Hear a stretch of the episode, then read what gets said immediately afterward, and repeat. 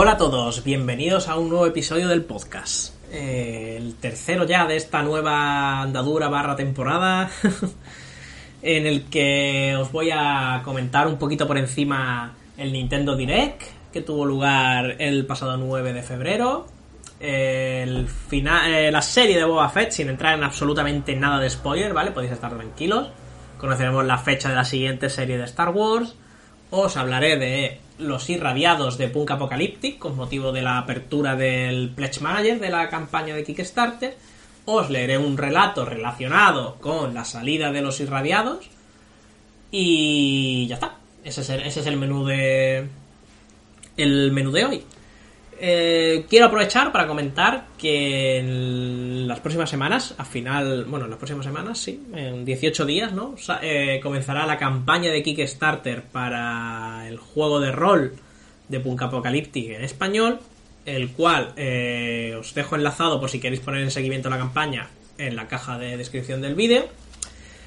Y, y para el cual voy a grabar una partida de rol en principio, la idea es hacerla con gente del Patreon de Punk Apocalyptic. Si no consiguiera los cuatro, las cuatro personas que necesito, si alguien que escuche esto se quiere apuntar, es bienvenido, ¿vale?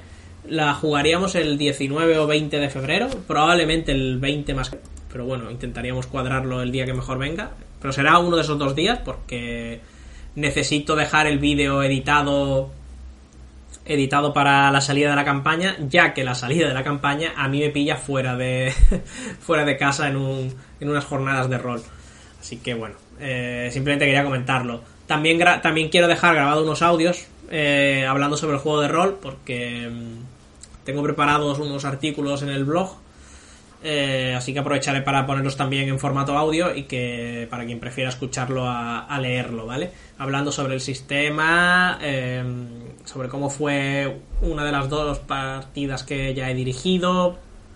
Así que bueno, para que la gente esté lo más informada posible del, del juego y pueda, y pueda darse cuenta del gran juego que, del gran juego que es, con el trasfondo tan chulo que tiene Punk Apocalyptic, el sistema de juego que, que le ha hecho el autor es canelita, canelita fina.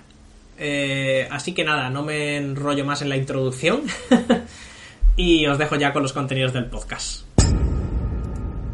No podía dejarme sin sacar un programa con el Nintendo Direct que tuvimos ayer, porque ha sido uno de esos Direct que se, se, tienen que considerar buenos, incluso para los más críticos con Nintendo. Es más, no ha salido vuestro querido Silson. No ha salido nada sobre la segunda parte del Zelda, ni sobre Bayonetta 3 pero aún así, yo creo que ha sido un Nintendo Direct muy bueno. Eh, no voy a comentar la cantidad de juegos que, que se presentaron. De hecho, voy a comentar básicamente los que más me han llamado la atención a mí. Os recomiendo mucho que vayáis al canal de Nintendo y os veáis el direct completo, porque dura apenas 40 minutos y la verdad es que seguro que encontráis alguna joyita que os interesa un montón. Os dejaré el enlace en la descripción del episodio, ¿vale? Fire Emblem Warriors Three Hopes es el primero de los juegos que enseñaron y el primero que me interesó. Three Houses me gustó muchísimo y, y de hecho me, compré la edición de coleccionista de ese juego. Y, y de hecho y, eso ha provocado que no hay, que al aparecer la edición una edición especial eh, podríamos llamarlo coleccionista no lo sé no la ha catalogado así no la, ha catalogado así Game, así que voy a suponer, la vamos a llamar especial, ¿vale? Trae bastantes extras, como un libro de ilustraciones y, más cositas. Em, que de hecho hará, hará muy bueno. Espero que sea del mismo tamaño que el, que el de Three Houses y así hacen juego los dos en la estantería. Em, quizás haya incluso una edición mayor que la especial y nos den la opción de cambiarnos a esa, que eso lo hacen, lo hacen con las reservas antes de X fecha, así que bueno, ahí queda la posibilidad. Yo creo que por el precio es una. esta va a ser la edición de coleccionista, que no va a haber una superior. El lanzamiento está previsto para el 24 de junio. Bueno, está previsto, no. Eh, cuando da fechas Nintendo no suele, no suele retrasarlo cuando da una fecha exacta. El siguiente juego que me ha interesado es Mario Strikers Battle League Football, que sale el 10 de junio. es un juego de fútbol con los personajes de Mario. Quizás lleguen de otras franquicias de Nintendo con futuros DLCs, quién sabe. Supongo que dependerá del éxito que tenga el juego. Eh, viene a ser un juego de fútbol sala, eh, pues con habilidades, ¿vale? Tenemos incluso los caparazones del, típico Mario Kart, ¿no? Eh, yo creo que este juego va a ser muy divertido, como al estilo, perfectamente al estilo Mario Kart. Sé que se juegan a hasta 8 jugadores online con 4 por equipo. Me imagino que en una misma consola estará limitado a 4 jugadores. Pero vamos, este juego lo tengo claro, que también lo voy a pillar de salida para las reuniones, las típicas reuniones de, de celebración de algo. Que este juego entra muy bien. Muy bien como entra Mario Kart. Que eh, a pesar del tiempo que tiene el puñetero juego, que ya sabéis que es de Wii U y que luego se relanzó en Switch, eh, van a sacar 48 mapas nuevos. Bueno, nuevos, mentira. No son nuevos, son nuevos en el juego, pero son de ediciones, de ediciones del juego anterior, ¿vale? En el direct revelaron, me parece que 4, estoy pensando si 4 u 8. Pero bueno, van a ser 48, ¿vale? Va a ser un DLC que es, tú dices, joder, un DLC de un juego que tiene tantísimos años. Bueno, es un juego que ha, que ha vendido 45 millones de copias. ¿Para qué van a sacar su sucesor? Mejor le sacan un DLC. si es que yo creo que, que nos gustaría ver el sucesor, pues puede ser. Pero, sinceramente, es que no les merece, yo creo que no les merece la pena. Em, este juego, el DLC, mm, no recuerdo si han dicho el precio, pero lo que sí han dicho es que va incluido en el pase de expansión del online, ¿vale? El online en total creo que está en 30 euros al año. Eh, ya van dos DLCs de expansión que han metido en el online, como son el de Animal Crossing, que bueno, mm, como ya he comentado alguna vez, no me gustó mucho la entrega, así que bueno, pues no me ha interesado. Como ahora este DLC del Mario Kart. Que de hecho, como yo voy a querer jugar al online de Mario Strikers, de Splatoon 3, que también tuvimos un poquito de. de en el tuvimos un poquito de Splatoon 3 en la forma de el modo PvE. Pues. Pues voy a necesitar el online. Así que por el precio anual, es que me pago el pase de expansión. Ya ahora mismo tengo. Tengo el online porque jugaba hasta hace poco a Splatoon 2. Eh, pero tengo el normal, no tengo el pase de expansión. Así que seguramente aproveche, me ponga el pase de expansión, me pille el DLC para el así tengo el DLC del Mario Kart eh, y de hecho tengo la consola virtual de, de Nintendo 64 y de Sega Mega Drive, que está que está muy bien también. que siempre está guay jugar esos jueguecitos retros. El siguiente, otro de los juegos que enseñaron que me interesaban, pero que en verdad ya conocemos muchísimo, es Kirby La Tierra Olvidada, que sale el 25 de marzo. Eh, nos enseñaron una mecánica que aún no habíamos visto, la transmorfosis, que básicamente es que Kirby se come objetos y, se y bueno, pues básicamente se convierte en ellos. Un coche, un cono, una grúa, eh, un elevador, o sea que, que promete que nos va a dar una jugabilidad todavía más divertida a la que ya prometía. Eh, el otro juego que voy a pillar de salida, este lo tengo ya reservado también. Eh, eh, bueno, el que no tengo reservado es Mario Strikers, pero porque yo creo que Mario Strikers directamente va a ser. Va a ser solo. No va yo creo que no va a tener edición física. Bueno, a lo mejor sí. Pero yo el Mario Strikers es el típico juego que me compro en edición digital. Eh, para tenerlo siempre disponible y no tener que andar cambiando por cartucho y jugar. y el último juego de esta tanda que enseñaron que me voy a comprar sí o sí es Xenoblade Chronicle 3, que de hecho ya he reservado en una tienda, mm, la edición normal, que ya han puesto para reservarla, con la esperanza de que a los que hemos reservado antes de X fecha nos permitan cambiarnos a una edición de coleccionista, porque adoro este juego y no he tenido edición de coleccionista ni del primero ni del segundo. Y estoy deseando estoy deseando la tercera entrega, vamos. El primero me gustó muchísimo, pero el que de verdad me encantó y me enamoró para siempre fue el 2 a pesar de los diseños de, algunos Blade que es, que es muy cuestionable. Así que yo espero que este 3 mantenga un buen nivel de historia y un buen nivel de juego, donde es que el sistema de juego del 2 es que era espectacular, es que me encantaba, vamos. De hecho, varias veces me han entrado ganas de rejugarlo, pero es que ya, ya me hice el 100% de ese juego, es que no, no le quiero echar más horas. El juego está anunciado para septiembre, ¿vale? No han dicho este no han dicho día concreto. Otros juegos que. Un par de juegos más interesantes que salieron en, en el direct y que. A ver, yo no descartaría al 100% que no los pillen alguna promoción, pero que en principio de salida seguro que no, porque no. Es que no tengo tiempo para jugar a más cosas, ¿vale? es el No Man's Sky. Sí, sí, el No Man's Sky llega a Switch. Y no en modo nube, llega nativo a Switch. Y No Man's Sky no es el juego que salió cuando se lanzó, es un juego totalmente nuevo que de verdad, si no lo habéis probado, pillarlo, está en oferta muchas veces en PC. Es, es de lo mejor de ciencia ficción que hay, que hay, vamos. Personalmente me gusta mucho más que otras opciones. Y el otro juego es Advance Wars 1 más 2, Reboot Camp. Yo jugué el Advance Wars 2, no, jugué el 1, jugué el 1, sí, sí. Jugué el 1 en, en Game Boy eh, y bueno, me hace gracia este tipo de juegos, me gustan. Pero eso, no tanto como para pillarlo de salida, pero seguro que en alguna rebajita o algo así puede que acabe cayendo. Si os dais cuenta, eh, lo que está anunciado para salir más tarde es en septiembre. Con lo que está clarísimo que nos van a dar un nuevo direct más adelante, quizás coincidiendo con la fecha en la que suele ser el E3, eh, donde nos enseñarán alguna bomba navideña. Porque si no tuvieran nada para Navidad, el Xenoblade Chronicle 3 lo hubieran dejado para salir en Navidad. Y esto quiere decir que algo en Navidad gordo van a sacar. ¿Cuáles son mis apuestas?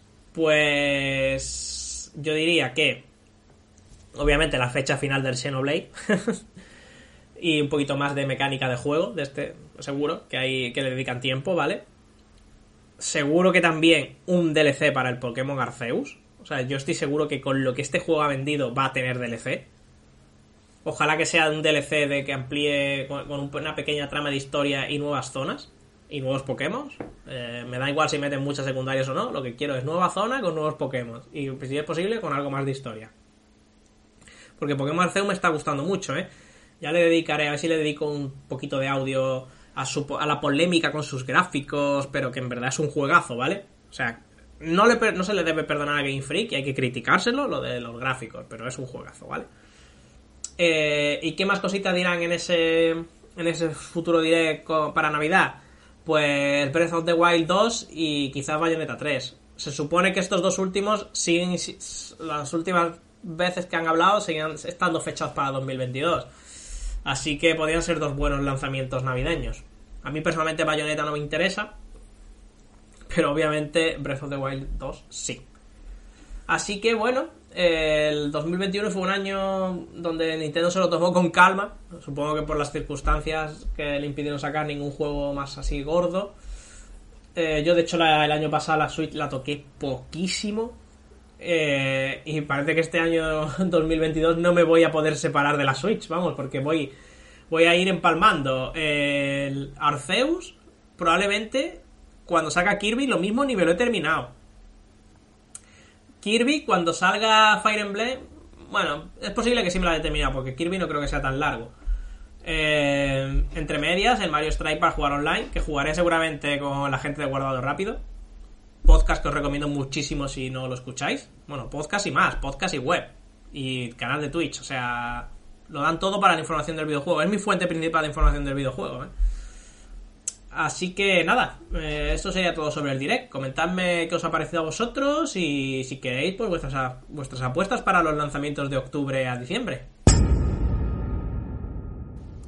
Bueno, ahora voy a hablar de un par de series eh, de Star Wars. voy a ser aquí, voy a ser muy breve, ¿vale? Eh, primero vamos a hablar sobre el libro de Boba Fett, que ha terminado. terminó ayer, conforme estoy grabando esto.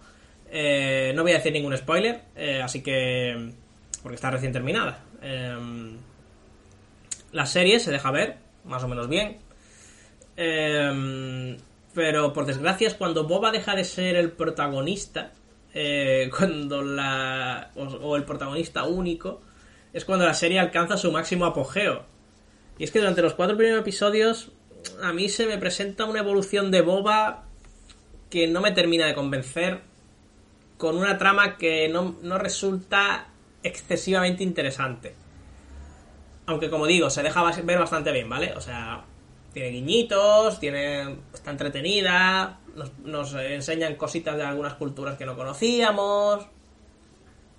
tenemos sindicatos del crimen, o sea, se deja ver bien, ¿vale? Pero no te vuela la cabeza, no es espectacular, ¿vale? Y, además, yo creo que el personaje se merecía un trato mejor, ¿no? Un personaje que ha estado tan idealizado siempre, eh, cosa que yo nunca he entendido, ¿vale? Yo no he entendido nunca el interés por este personaje. Hasta quizás, yo qué sé, el interés que este personaje suscitó en la trilogía original sin hacer nada, yo qué sé, bueno, eh, no entraremos en eso ahora, ¿vale? Eh, que eso, que el personaje yo creo que se merecía más, una serie mejor, estar mejor escrito. Y es que al final, con los tres últimos episodios, de los siete que son, ¿vale? Eh, parece la pretemporada para la serie de otro personaje que para que una serie de Boba Fett, ¿de acuerdo? Ojo, que esos tres últimos episodios a mí me han encantado. Quizás precisamente porque Boba Fett no me interesa tanto. Así que bueno, mm, no voy a hablar más, ¿vale? Porque ya creo que he dicho quizás incluso demasiado. Eh, más adelante espero dedicarle un análisis más largo con spoilers, ya sea aquí, eh, aquí en el podcast o en el blog, ¿de acuerdo? Eh, si queréis, pues podéis dejarme vuestra opinión en los comentarios. Y el otro tema a hablar de la otra serie, a hablar de Star Wars, es que hoy mismo, cuando grabo esto, a 10 de febrero, em, Disney Plus nos ha dicho que el 25 de mayo llega el primer episodio de, nuestro maestro Jedi favorito, o segundo maestro Jedi favorito si ponemos primero a, a Yoda. Yo en mi caso quizás pondría antes a Qui-Gon que a Obi-Wan y a Yoda, pero bueno, del maestro más famoso de Star Wars, ¿de acuerdo? Obi-Wan. Eh, me imagino que con la fecha, 25 de mayo, y sin saber cuántos episodios tiene Caballero Luna, que se estrena ahora a final de marzo, pues más o menos eh, llegará una o dos semanas después del final de Caballero Luna, que me imagino que tendrá seis episodios o ocho como mucho. Seis probablemente, seis, siete, se mueven eso. Eso es lo que le gusta moverse a Disney Plus. Así que bueno, no le puedo negar a Disney lo bien que va encadenando serie, serie Marvel, serie Star Wars, como para que uno no quiera darse de baja. que en verdad en mi caso, como pago el año de golpe, pues tampoco es que me fuese a dar de baja porque me tuviera dos semanas sin una serie, ¿no? De hecho ahora estamos dos semanas sin serie, ¿no? Eh, o una. Ahora no me acuerdo. ¿Caballero Luna se estrena el 23? Bueno, si Caballero Luna se estrena el 23, solo estamos una, una semanita sin serie. Sin serie de Star Wars o Marvel, ¿vale? Que es lo que a mí me interesa más de Disney Plus.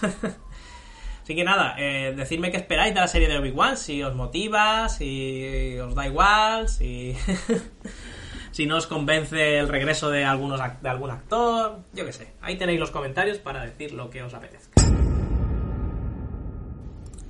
La nueva banda de Punk Apocalyptic está cada vez más cerca. Y es que hace apenas unos días que Roll Games abrió el Pledge Manager para los que participamos en el Kickstarter eh, de los irradiados nos gastáramos los, los dineros invertidos en lo que queríamos exactamente. Además de poder soltar más balas si así si así lo consideramos, que de hecho yo ya os digo que, he soltado 53 pavos más. Eh, además, en esta en este Pledge Manager pueden entrar la gente que se perdió la campaña por el motivo que fuera, tiene ahora una oportunidad de entrar con las mismas condiciones en lo que se conoce como late pledge, ¿no? aportación tardía, algo así. Em, entonces, bueno, yo os recomiendo que, que si os gusta el juego y no pudisteis entrar en su momento y queréis esta nueva banda, que entréis. Permitidme que os hable brevemente del trasfondo de los irradiados. Os voy a leer la descripción oficial, ¿de acuerdo? Al sur de Mercadome, más allá del cementerio de los gigantes de metal, la radiación es tan potente que ni siquiera los mutardos pueden sobrevivir demasiado tiempo en el lugar. Es una zona inhóspita, donde nada puede sobrevivir si exceptuamos a los irradiados. Los irradiados, que se refieren a sí mismos como los verdaderos herederos, son una de las facciones más extrañas, aisladas y menos numerosas del páramo. Su origen se remonta a los tiempos en que las antiguas naciones se enfrentaban entre sí, empleando para ello armamento con un poder destructivo cada vez mayor. En esta carrera por crear artefactos que permitiesen erradicar a sus enemigos, eran necesarios laboratorios y fábricas en los que diseñar y experimentar con nuevas formas de destrucción masiva. La mayor parte de estas instalaciones, situadas en ubicaciones secretas con fuertes medidas de seguridad, sucumbieron, como todo lo demás, en la gran limpieza que se desencadenó tras la creación de las megalópolis y que terminó configurando el páramo tal y como ahora lo conocemos.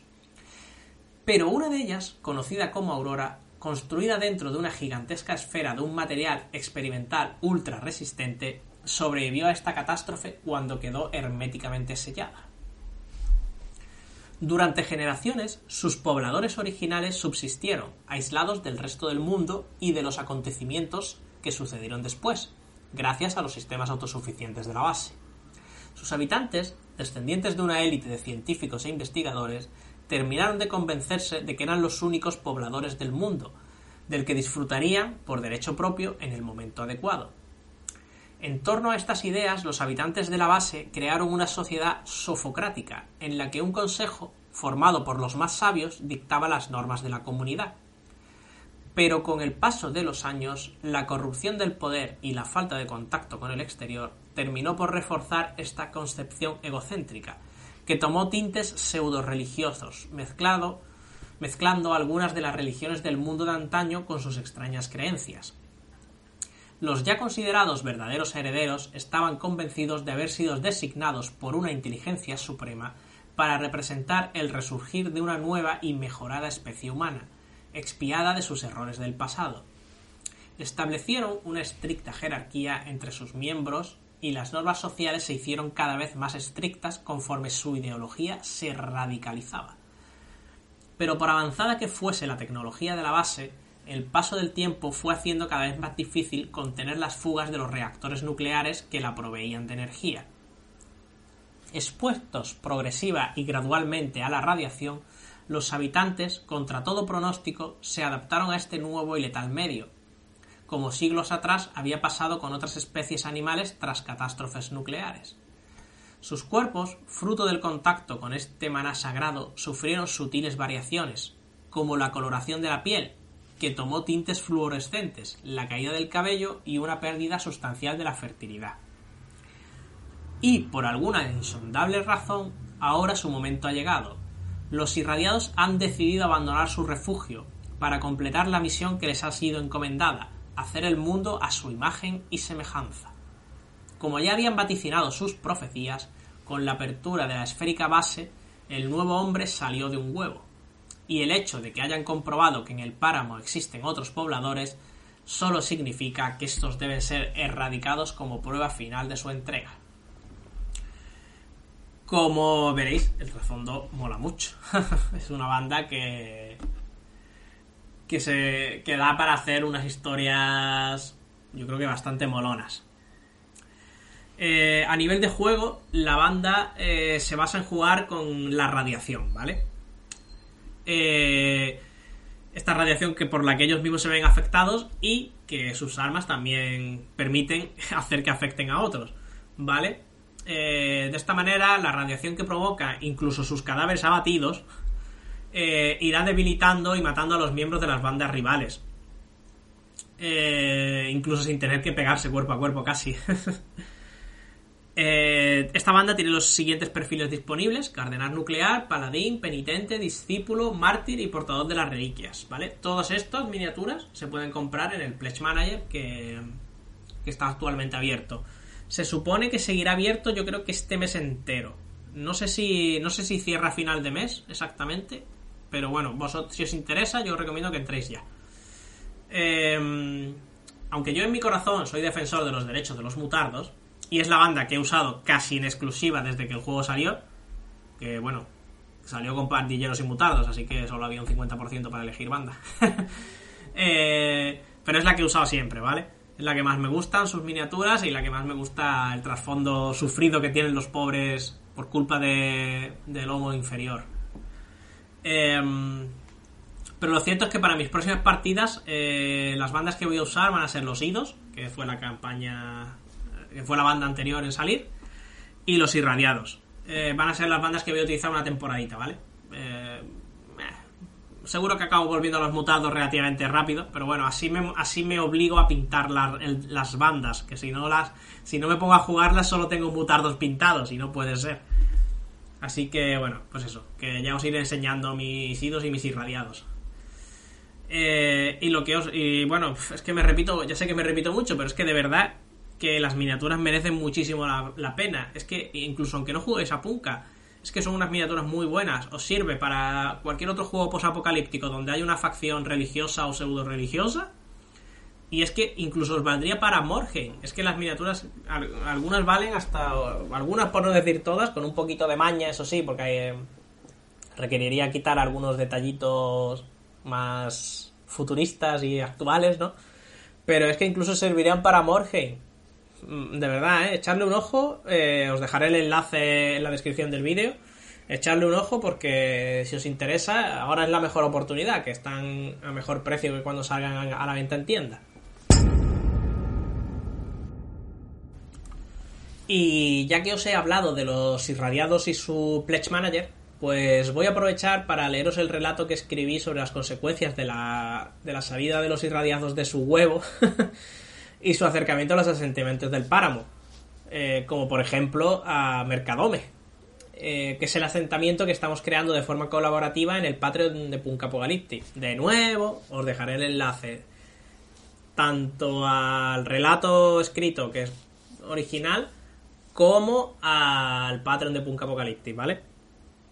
que es una gran oportunidad de eh, escribir trasfondo oficial, parte del trasfondo oficial de un juego, además de recibir recompensas como un STL mensual y participar en sorteos, en, los sorteos mensuales eh, de material de Punk Apocalyptic, escenografía, camisetas, bueno, camisetas no, bolsas, bueno, merchandising en general, miniaturas, o sea, bueno, son buenos premios, ¿vale? Como habréis visto si me seguís por Instagram, yo he ya yo he tres veces, ¿vale? Ah, gané tres veces como más o menos por el principio. Ahora llevo una temporada en que mis corredores, que es la forma en la que se hacen los sorteos, eh, no ganan nada, pero ya volverán, ya volverán a triunfar. bueno, eh, vamos con el relato, ¿de acuerdo? Póngase la mascarilla. Ava se movía con gracilidad por los tejados de los chabolos del departamento Pigment gracias a su perfecto equilibrio y entrenamiento. Eh, disfruta de esos paseos por las alturas desde que su padre los trajo a ella y a su hermano siendo un par de mocosos a Mercadome, el asentamiento que ocupa parte de un enorme centro comercial del mundo de antaño. Pero en las últimas semanas esos paseos no eran tan agradables. Ella no podía ver. Desde su nacimiento es ciega de su único ojo, pero podía sentir, oír y oler todo lo que le rodeaba, y siempre sabía dónde estaba todo y todos. Nunca había sido agradable tener el olfato aumentado en un lugar como Mercadome, y aún menos en el departamento del que su padre acabó siendo el masca. Pero ella estaba ya acostumbrada, y por eso le generaba mucha ansiedad el nuevo olor que surgía de meadero. No se sorprendió cuando el sindicato anunció que el agua del río era peligrosa para beber o bañarse. Esto, último tampoco es que en Mercadome se lleve demasiado. Ava se paró en seco, porque se le soltó uno de los tres moños que recogía su melena castaña, y tuvo que atárselo. Odiaba llevar el pelo suelto por las calles. Para el ajuste del moño tuvo que quitarse la máscara de protección contra la contaminación, porque aunque los mutardos tenían más resistencia a los gases que habían empezado a salir de meadero, lo cierto es que, es que podían acabar cayendo enfermos o incluso morían como las personas inferiores.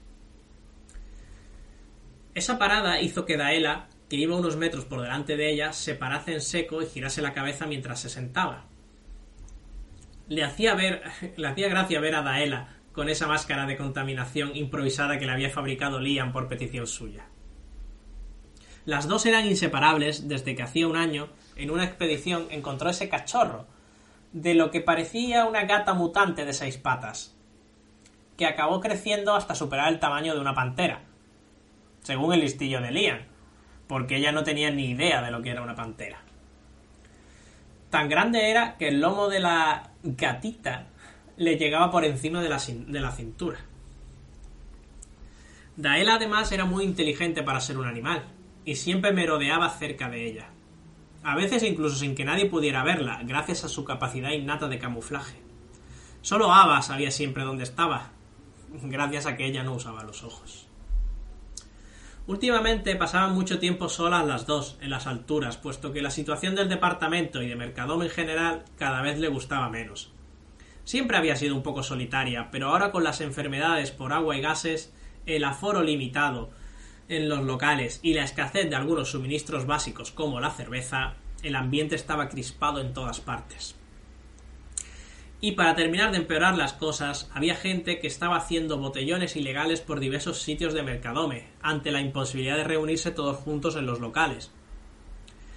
Como de costumbre, si se ponía a espiar uno de esos botellones, como el que estaba teniendo lugar en la parte de atrás del Mutars Pool, aprovechando que no habría hasta dentro de unas horas, la mayoría eran humanos. Lo que, los que más debían temer a la extraña enfermedad, precisamente sí que era verdad el mensaje de King de que eran inferiores a los mutardos. Se tiró un rato sondeando el botellón desde el tejado del local, esperando que no estuvieran por allí ninguno de los de la escudería de su padre, dado lo mucho que gustaban de las fiestas. Por suerte, no estaban allí, porque Jacob, les había ordenado que se mantuvieran aislados de la gente de cara a que no cayeran enfermos antes de la siguiente jornada de Carmageddon. De pronto escuchó diversos gritos. ¡No queda cerveza! Dicen que se han agotado todas las reservas. ¡A eso todavía les queda! ¡A por ellos! Ava sonrió y se acercó a donde Daela se estaba lavando tranquilamente. Ven aquí, chica, le dijo. Tenemos que imponer el orden mientras Jacob o el sherife mandan a alguien oficialmente.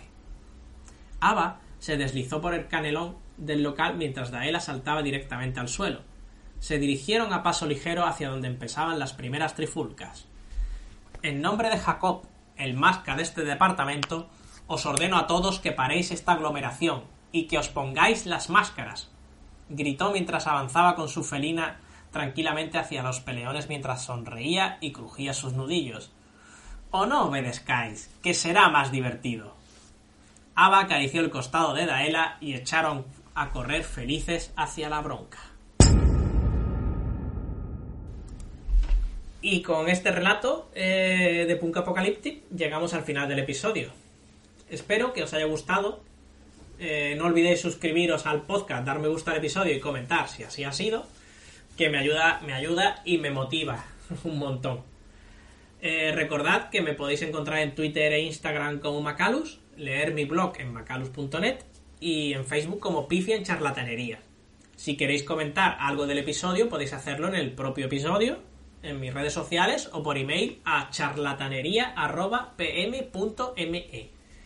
Eh, todos los enlaces a las redes sociales, el blog, etcétera, están en la descripción del episodio. Nos oímos pronto. Adiós.